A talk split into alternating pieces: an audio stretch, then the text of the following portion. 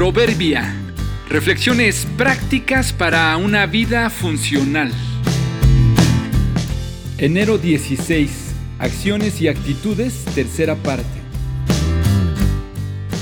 Sentirse ofendido no debería ser un permiso para ofender al ofensor. Podría decirles toda la lista de delitos de los que se le acusa. Algunos están comprobados y tienen pruebas. Hay otros más que están investigando sin llegar a comprobarse todavía. Es un delincuente buscado por las autoridades desde hace mucho tiempo y al fin lo detuvieron. Las víctimas que lo acusan están esperando justicia, ya que esta es la tercera vez que lo detienen. En las dos anteriores tuvieron que soltarlo por falta de pruebas.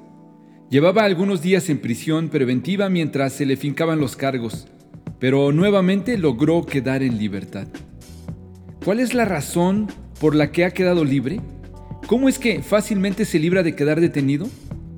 Al parecer, las primeras veces sus delitos fueron menores. En esta última vez, su abogado argumentó que los policías que lo detuvieron lo golpearon y le obligaron a inculparse. Por lo tanto, su detención fue ilegal, así que el juez le permitió irse nuevamente. Como este, hay muchos casos de delincuentes que en verdad han cometido delitos y necesitan ser detenidos y juzgados, pero sus detenciones son agresivas y abusivas y no se les puede procesar.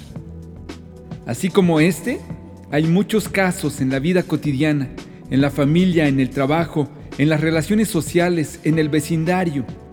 Quizá una persona te ofendió y tú respondes con una ofensa mayor Tal vez un hijo que desobedece y un padre que le ofende y lo humilla.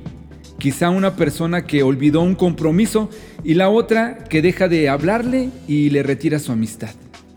Es decir, los delitos de los delincuentes y las ofensas del prójimo son reales. Pero si la manera de proceder para enjuiciarlos o resolverlo es abusiva, se vuelve entonces ilegal y se genera un círculo vicioso un cuento de nunca acabar. No se puede apagar fuego con gasolina.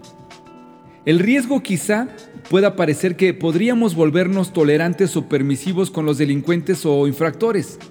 No es esa la idea. La clave es que al ser claros y contundentes en cuanto a los delincuentes y aplicarles la ley, no es permiso para abusar de ellos. En cuanto a las relaciones sociales, sentirse ofendido no debería ser un permiso para ofender al ofensor. No devuelvan mal por mal, ni insulto por insulto. Más bien, bendigan, porque para esto fueron llamados para heredar una bendición. Primera de Pedro 3:9.